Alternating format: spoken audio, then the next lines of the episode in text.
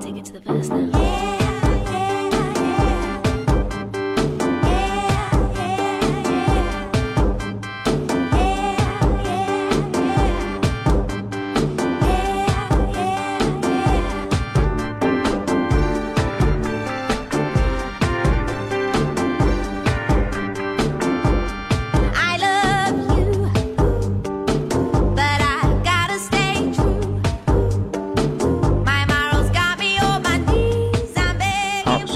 美国。呃，首先呢，祝大家圣诞快乐哈！这一期迟了几天，我正常的节目会在中国时间的星期天早上，基本上就会播出了。那有的时候会由于一些事情会推迟几天，那么争取是每周一期。那么这一期就推迟了几天，因为我刚刚从那个拉斯维加斯回来，呃，因为我们平安夜是在拉斯维加斯度过的。嗯，L A 这边呢，就是洛杉矶这边呢，很多人很多家庭，呃，他的习惯就是呃平安平安夜要到周边的这个城市，那大部分的会去这个拉斯维加斯。那我们也是这个呃全家一起哈、一部车，呃大概从这边开过去，我开的比较慢了，大概开了四个半小时。像我的那个朋友，他是比我们迟走嘛，他开得快，三个半小时就到了。所以说，洛杉矶是一个这个位置是挺好的一个地方，大概这种半天的车程可覆盖的范围非常广。这个四个半小时，以我的速度哈、我开车比较慢，能够到拉斯维加斯。拉斯维加斯是已经出了这个加州了。像我走的时候，在我的车子上去设置那个 GPS，它的设置 GPS 的第一个选项就是区域嘛，就是填那个区域代码。像我们这边是九幺七八零，呃，那拉拉斯维加斯那个酒店，它就是九六多少。其实，在这个输入这个所谓的邮政编码吧，这个之前它还有一个州的选择，但是州的选择。呃，正常嘛，我想这个拉斯维加斯四个小时肯定在加州嘛，是吧？呃，其实我当然是知道它不在加州，在内华达州，但是呢，因为距离的感觉，那个感觉不像出州的感觉，所以我说还在加加州下面去搜，哎，就发现就是它一到那个就跳走了嘛，就是就是始终输入不进去它那个酒店的邮政编码，哎，我正正在。这个忙乱之中，叶子说：“哎，你怎么会输加州啊？”我说：“哦，我才反应过来，那把这个改成内华达州，然后就就就输入进去了。所以说，这个洛杉矶呢，还是真的是很很好的一个位置。往东走，这个就就可以东面沙漠当中有一个这个拉斯维加斯，是吧？你你你往南走，这个甚至可以去墨西哥湾。”所以我们呢就平安夜就是在拉斯维加斯度过的，那当然跟另外一个朋友的家庭一起去的。其实拉斯维加斯我是第二次去了，当然叶子比我去的多，他在这边时间久嘛，所以就比叶子少了少去了那么几次拉斯维加斯。那我第一次去应该是在三年半之前了，感觉是已经。就是都忘记掉的记忆，那你只要人一到那边哈、啊，那个气氛啊，那个那个灯，我夜景啊，你你你瞬间就会把三年前的这个回忆全部都想起来。就是拉斯维加斯虽然说这个很很繁华嘛，这个这个这感觉是熙熙攘攘的这个很很很繁荣的景象啊，人来人往，感觉比较复杂。但是呢，它的那个街啊，拉斯维加斯大道。啊，就是那一条大道，然后呢，旁边几个主要的酒店是千年不变的啊，就是就是那个样子，所以其实去那么两三次就很熟悉了，因为你转来转去就是在那个大道上。那么这次去呢，本来就嗯没什么没什么节目了，这个其实就是两个家庭约好了啊，一起去那边酒店住一下，带着小孩。第二天去动物园呃玩一下，当然它那个动物园很小了，拉斯维加斯有一个小型的动物园，不大啊。当然里面有一些比较珍贵的动物，比如说白狮啊、豹子啊这些海豚啊什么这种，就是说，但是它不大。跟我们洛杉矶的这种就是见惯的大场面，我们进去，比如说 Disney，那多大呀，是吧？这个长滩水族馆那也很大，那么跑到拉斯维加斯去一看，哎呦，就感觉这个规模缩小了。所以节目嘛，也没什么很很好的这种节目，反正就带小孩过去度度假。这个酒店呢，很多人一直问啊，这个他说，哎，这个平安夜拉斯维加斯酒店有没有涨价呀？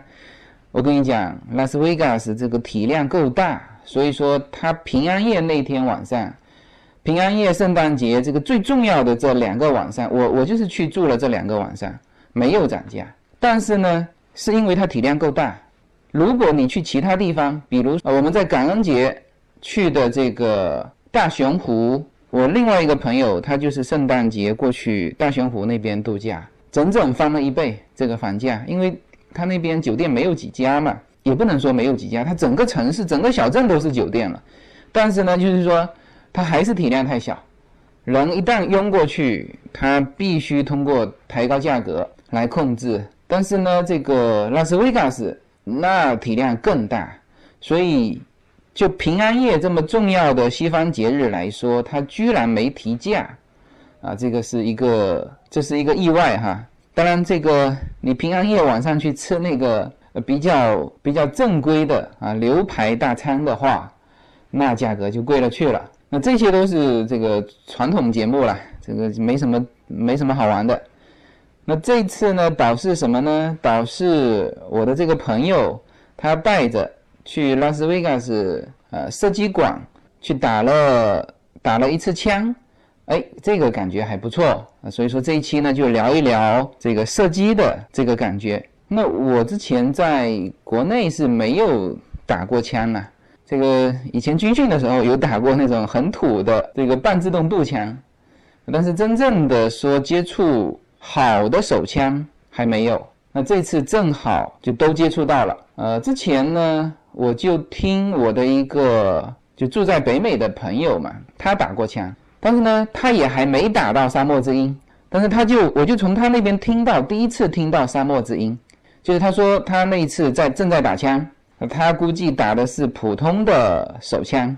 呃，当然普通手枪人家也分好好几种了，就是正常的手枪吧。然后呢，就突然间旁边，因为你进射击场，你耳朵是已经是戴了那个耳罩了嘛，就正常的枪声。也不会造成那种很意外的反应，但是呢，他突然间被旁边的一声巨大的响声给震到了，这个他说吓坏了，他说，这个一看旁边的那位就是正在打这个沙漠之鹰，简称沙鹰。那他那一次是没有去打，因为他说子弹的价格就差很多嘛，大概沙鹰一颗子弹应该是要比普通的手枪贵三倍到四倍，就他后来没没有去打沙鹰。那反正回来说到这个沙鹰，那我是第一次就从他那边听到的。那个那时候就有在想，哎，什么时候去美国也打打沙鹰啊？因为你打沙鹰基本上是打到手枪的极品了。人家说手枪之王嘛，现在是这么评价的。就大家如果对沙鹰没有印象的话，我说几个哈。就大家以前可能都玩过那个《古墓丽影》的游戏吧，呃，或者看过《古墓丽影》的那个电影，那个女主角腿上插的两把就是沙鹰。沙鹰是以色列生产的，还好像是一九八几年生产的。生产之后呢，这个就基本上都是限量限量级的这种。那当然，沙鹰它本身有就标准配置的，那也有这个各种限量版的啊，有的是涂成金色。但是呢，就比较标准的就是《古墓丽影》的里面那个两个腿插的那那两把手枪，就是你当时看起来，就是那个女主角提着那两把手枪的感觉，就是这两把手枪偏大，就是整个来说是偏大个。然后我那个朋友描述的他的枪声是跟开炮一样，他就一下子被吓着了。呃，这个就是我对于沙鹰的第一印象啊，也是这种尖峰记忆。然后就是始终，如果说有一个遗愿清单的话哈，那就是有朝一日要打一下这个沙鹰，沙漠之鹰，手枪之王。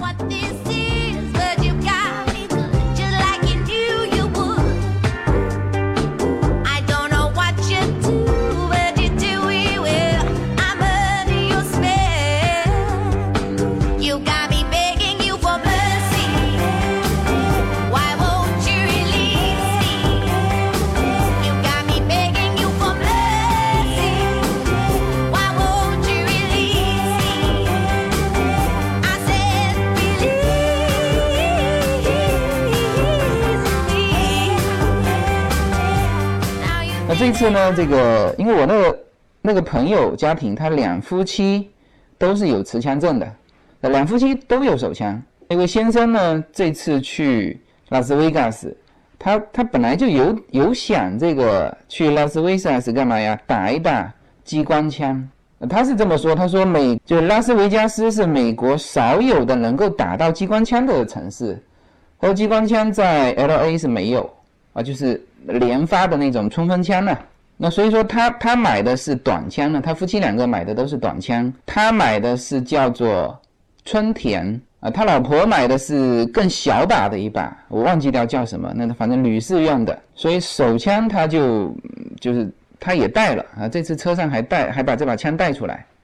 我不知道是不是夫妻两个都带了，我估计反正他说他的带了，所以说他到了那个射击场，他就不想打手枪，那他呢就全部打长枪。那他选了一个套餐，就三把长枪，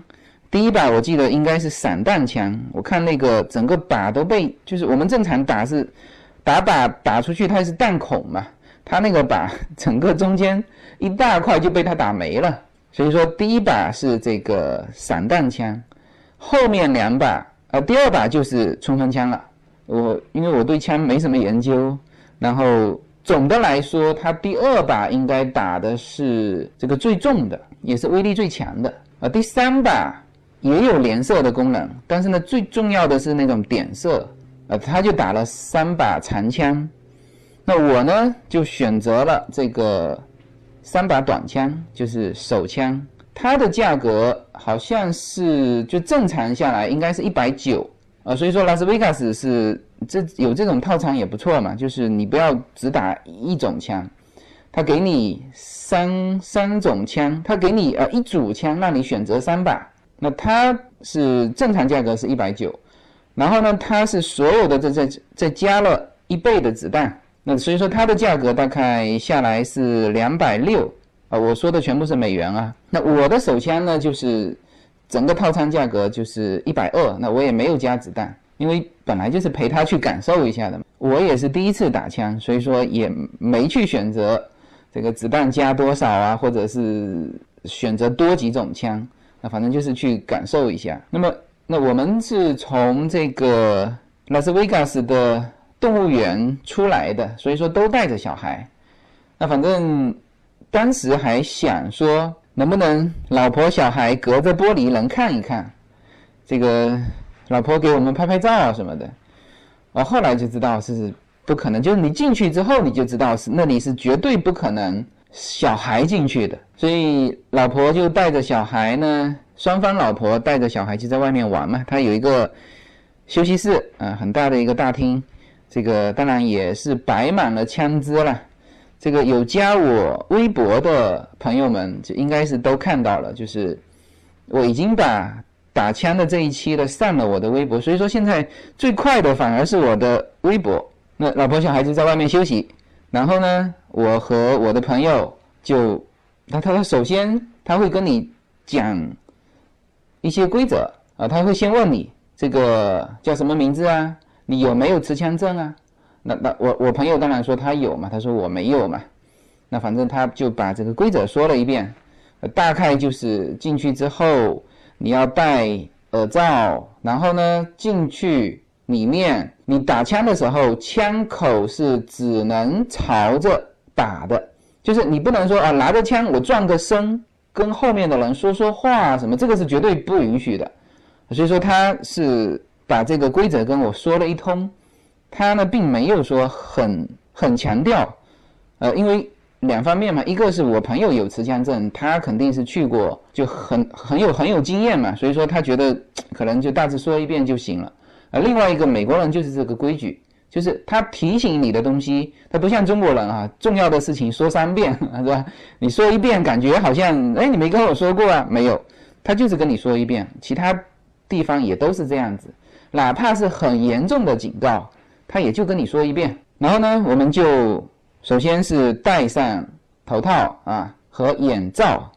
为什么要戴眼罩呢？因为它的这个打完之后，它的弹壳是乱飞的，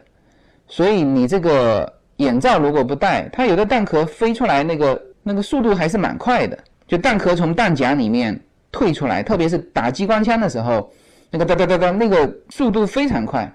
它的弹壳飞出来速度也非常快，有的是是乱飞的，所以那个如果说打到眼睛，那也是会造成伤害的。所以说，不管是你有没有戴眼镜的，进去都要戴上它一个比较大的保护眼睛的护眼镜，然后要戴上这个耳罩，然后进去呢，你就会发觉它就是就是里面啊，就首先是又拐了几个弯进去，它这个主要是为了消音嘛。但就算是这么消音了，我们在里面打机关枪的时候，这个我们的老婆在外面也都听得很清楚，因为他们知道我那个朋友是进去打机关枪的嘛，一一听到这种连发就知道肯定是他打的，就是这种消音的情况下，外面还听得非常清楚，你可见里面的声音有多大，所以说就不可能让小孩进去嘛。然后呢，我们是拐了几个弯进去，它两扇门，两扇隔音的门，然后进去。你戴着这个耳套，你进去，像我这样子第一次去射击场的，都会被那个枪声给震到。可能里面打的手枪哈，就是也都不是说普通的手枪，那个可能都是四十五口径的这个子弹的这种枪，所以枪声特别大声。就我我刚进去也被这个枪声给震到了。那当然里面是各种消音设备了，然后呢，它所有的枪是放在。里面的这个由他们的工作人员把枪拿出来啊，比如说我和我的朋友是各三把枪嘛，他先打，他打一把长枪，我打一把短枪，我们在同样的一个道，那他再打一把冲锋枪，我再打一把再打一把手枪，啊，是是这样子轮换的。然后呢，服务的工作人员就只有一个，由他来帮我们拿枪，枪上膛，像这种的射击馆，他就不会让你去。上膛啊，或者是装子弹啊，他都给你搞得清楚。所以说我有点遗憾的是，我那个就是这种上膛怎么装子弹还不会，就打完一遍还不会，就是其实就是进去，他把枪递给你，你往那个靶心梆梆梆打几下。然后我那个朋友呢，他是先开始打啊，他前面打的是刚才说过了，打的是沙枪，然后呢他打完推下去，我我上，他就递给了我一把手枪。我的第一把枪应该是那种科尔特自动手枪，就是我的感觉就是就是黑色的，应该也是呃零点四五口径的，就是属于大口径了。它手枪大家知道就是有分三种口径，最大的就是零点四五英寸的，然后呢是就九毫米的，啊九毫米属于是中间档了，然后最小的是零点二二。的小口径手枪，那那种手枪都是用来练射击的。那我基本上打的就不是射击的那种，就是就是武器，就是大口径的那种，因为整个枪声感觉就不一样。然后我的第二把，他递给我的就是一把左轮，那个左轮呢枪特别长。其实我打的三把枪里面最重的是中间那一把左轮。呃，我的三把枪都是打十发子弹哈，那左轮呢他就给我装两次嘛。就第二把，我总体就是说拿在手上那个感觉，就是两只手一起握，你就看着它垂下来，就那个比沙鹰还重，还重。就是沙鹰在我的印象当中应该是手枪里面最重的了，结果不是，这个那把左轮枪是最重的，它的整个的，就是枪管要比普通的左轮枪要长一倍，所以拿在手上那个感觉就是垂下来的那个感觉。那那个左轮枪。的子弹也是巨大的，我我看着它塞进去就感觉像，就就不像我们平常看到的手枪的子弹。这个其实打完左轮枪，我的手就已经开始有点有点吃力嘛，有点抖了。然后这个我那个朋友他打这个机关枪打得非常爽，他是枪越重啊，这个应该来说持的那个感觉就越好，所以他是打得非常爽。这个第二把冲锋枪打完，我还在帮他拍视频嘛。还还这个加了慢动作，这个现在 iPhone 六里面不是有慢动作吗？他看着他的那个子弹的速度是非常快的，然后呢，它从旁边弹出来的那个弹壳的速度也是非常快。那所以说，这个你真正的打完冲锋枪，你就会知道说有一些片里面演的是是不合现实的。它的后一个是后坐力非常大，就是像他我那个朋友一米八的身高。而且他非常壮，就是跟老美一样壮。他打的时候，后面的这个工作人员啊，就是那个工作人员都是美女了。这个在射击场里面的，我们那个还是金发美女。她呢就用她的手啊托住了他的肩，推住他的肩，因为她怕这个后坐力太大嘛。因为连发和单发又不一样，单发你打完一下，它会缓冲一下。你这个连发的话，咚咚咚就直接会有的就打到天上去了，知道吗？他就用手托住他，所以你去电视里面看的，有的人是什么，两只手各拿一把冲锋枪，然后冲出去，嘣嘣嘣嘣嘣，那个后坐力你根本受不了，就是你你根本没法瞄准的，打完你你肯定得震出来一下，你你然后你再连发，你怎么可能准嘛？所以你要说真正打完枪，你回头看那个电视剧都是都是瞎演的。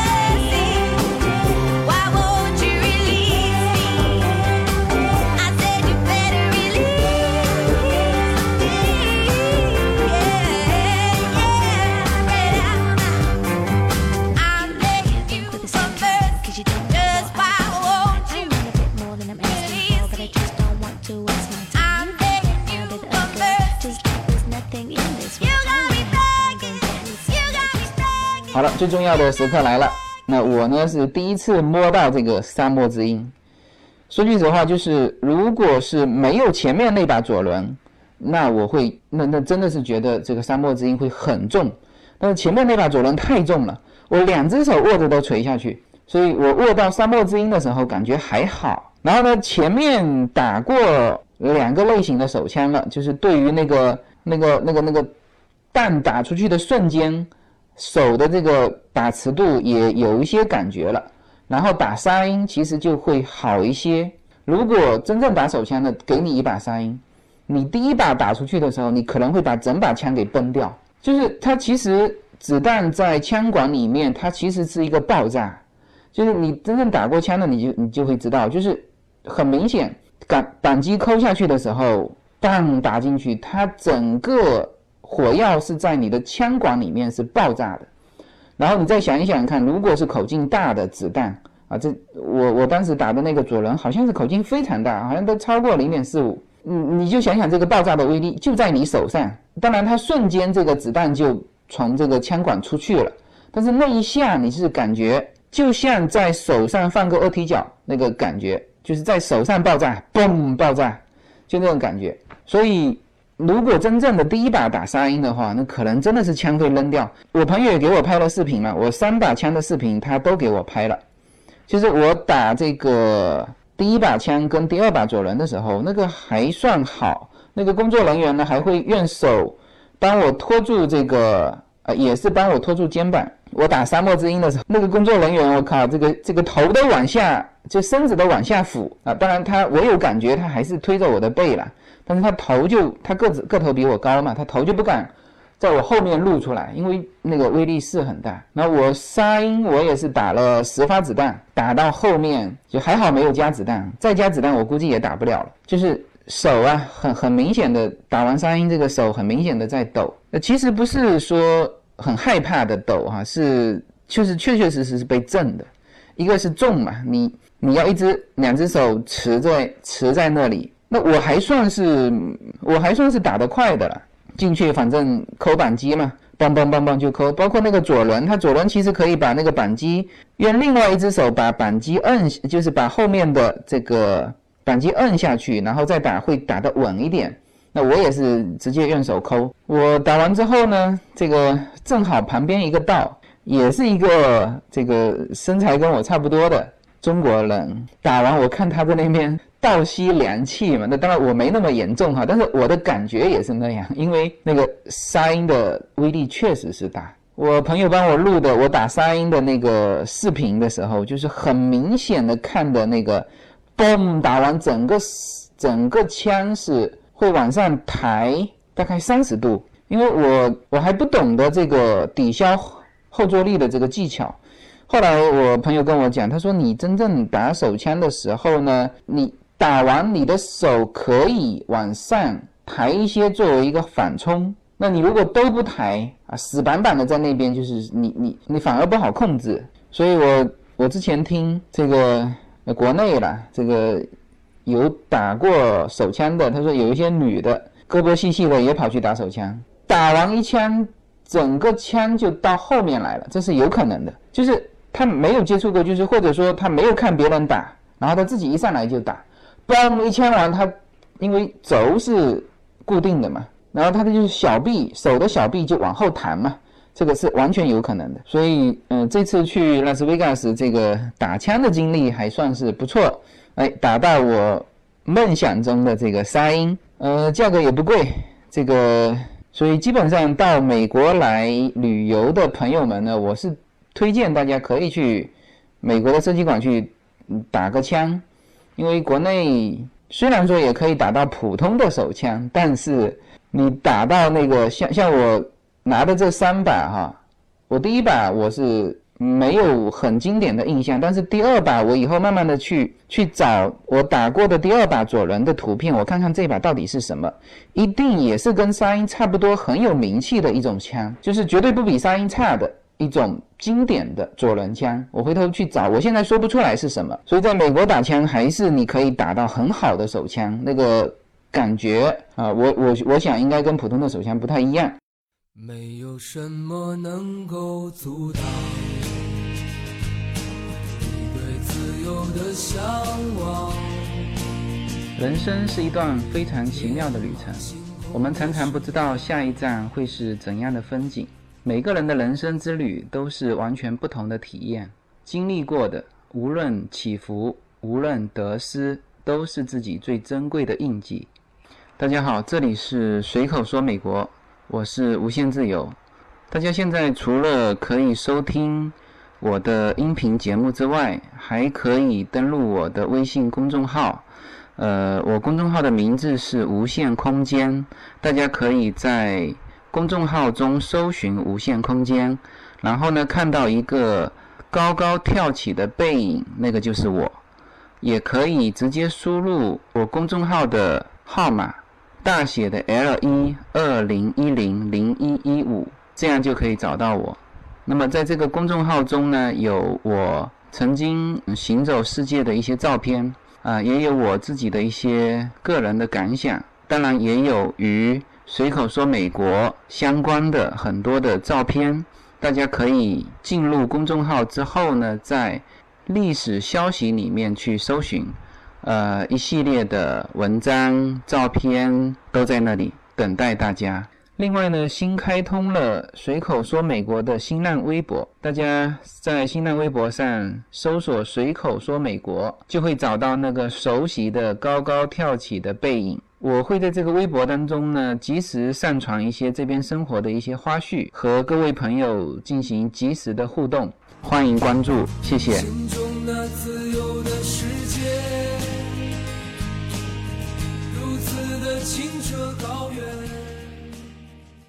然后呢，这个我这次还好是有我朋友带嘛，因为他是这样，射击馆是这样子，你去打枪的时候最好哈、要有一个稍微有点经验的，呃，就算没经验，他英文也要好的作为你们的翻译。如果说这个英文又不好又没有经验，很多射击馆是不让中国人去打的，不让人去打的，不说是中国人哈，但是我听到的是有一对朋友，国人嘛，这个有一对朋友去射击馆就被拒绝过的，啊、这个是一个一个例子啊，因为他是就到了那边，英文又不好，这个跟人家交流了半天，他们以为很简单嘛，就是我付了钱，你枪给我，我往里面打就是了。他其实没有这个射击馆还是有蛮多规矩的，因为枪这个东西呢，毕竟是极度危险品。这个你要是英文不好，没听指挥，那万一出了事情，射击馆是有责任的。然后当时就这一例案子是这样子，这一例例子是这样子，就是说我朋友的朋友他呢正好在那边哎遇到了一对中国的同胞，那那他当然就是就反正会中文嘛，这个交流了一下，交流了一下呢，然后那对中国人呢就想进去去打枪，结果英文不好，就被这个就工作人员嗯拒绝了。然后他说你们必须要有一个翻译。那一伙人呢就找我这个朋友，他说哎你能不能当我的翻译啊？那我那朋友也很热心啊，刚开始说可以啊，我我当你们的翻译啊，反正他也是在设计馆刚打过枪嘛，然后就就进去到工作人员那边，工作人员说了一句话，他说好，你当他的翻译，那么你要为他们的行为负责，你这个可以做到吗？我那个朋友心想，初次见面萍水相逢，我凭什么替他们的行为去负责啊？而且还是在射击场啊，所以说想想看就拒绝了。那后来。那一对那一对中国同胞就没打成这个枪啊，这个是一个例子。另外一个例子呢就更严重了。这个这个例子跟我没什么关系哈，就是是我朋友听到的设计馆的人说的一个案例，也是中国人，英文不好，这个不知道怎么进去的哈，可能是之前的时候他有其中一个朋友英文不错，然后把他带进去，但是呢他们在不同的道打。就射击馆呢，其中有一个就是非常非常严肃的一个规则，就是你枪口必须对着里面，绝对不能对到外面来。所以呢，我当时进去的时候，他也是给我说了一遍。那我估计当时进去的时候，就是那个例子当中也是这样子说了一遍。然后，哎，中国人反正那那个人英文也不好，就就就就忽略过了，就没怎么听。然后进去装备齐全之后。往里面打了几枪，他自己可能感觉不错，头就回到后面和朋友在那边说话。回过来的时候呢，他的枪口就朝到外面来了，就是可能是也是朝天的嘛，但是已经朝到外面来了。那工作人员立刻制止他。美国人你要知道哈，他就是就开口说话嘛，他不会有太多的那种那种预警的手势和动作，他会说话。但是呢，那个兄弟听不懂啊，他就忽略过去了，就根本没听，还在那边不断的回头，他妈枪拿着到处晃，因为他枪里面有子弹呀。所以这个工作人员在提醒了三四次之后，看他还那样子，就一枪打到他腿上，就是就是近距离一枪崩到他腿上。因为就我听到这个事情，我也觉得很诧异，我说不会吧，那是不是把人家打残了？他说是的，因为什么呢？因为。那个人拿着一把枪东晃西晃，这个时候是会给别人造成重大伤害的。工作人员在再三劝阻不听的情况下，这个时候可以理解成法律上的叫紧急避险嘛？他通过把你先打趴下来释放其他的风险，就释放你的枪有可能打到别人的风险。所以真的就是一枪打到他腿上。所以想去射击馆打枪的朋友们，就一个，嗯，自己。就是团里面哈，一定要有一个英文好的，另外一个就是说，呃，你英文不好也没关系，就是说你你只要记住最最重要的这个，你枪打完就放下来，就不能说啊里面还有子弹的时候拿着枪回头晃来晃去，那这个是会对你自己会造成重大危险，而且人家工作人员会采取措施的。在美国这边，你如果犯了规，自己蒙受了。损失，那这个只能是自己的损失。当然，你全部打完之后，你可以跟他提出来说：“哎，我想这个拿着枪拍个照。”那他呢会的，就是里面已经是空枪了。像我拿着三一也拍了个照，但是就是拍照的时候，他都要让我的手啊，就是不放在扳机上。其实我知道里面是没有子弹，但是我觉得他还是很认真的让我的手不放在扳机上，他还是蛮敬业的。所以你打完之后，你可以要求他拍照嘛。然后呢，就是你打完的那个靶，那个靶是这样子，你进去你自己在旁边撕嘛，那个那个打靶的那个纸。然后呢，那个打靶的纸你打完之后，你可以要求他你带回来的。我为什么知道这个呢？就是一个这次我是带回来了嘛。然后呢，我的朋友在美国打过枪的，他都把这个靶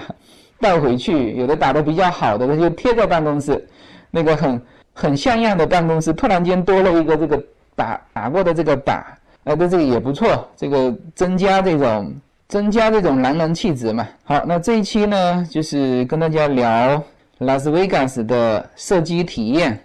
这个摸到了自己梦想当中的沙漠之鹰，呃，感觉很好啊，这个跟大家分享一下。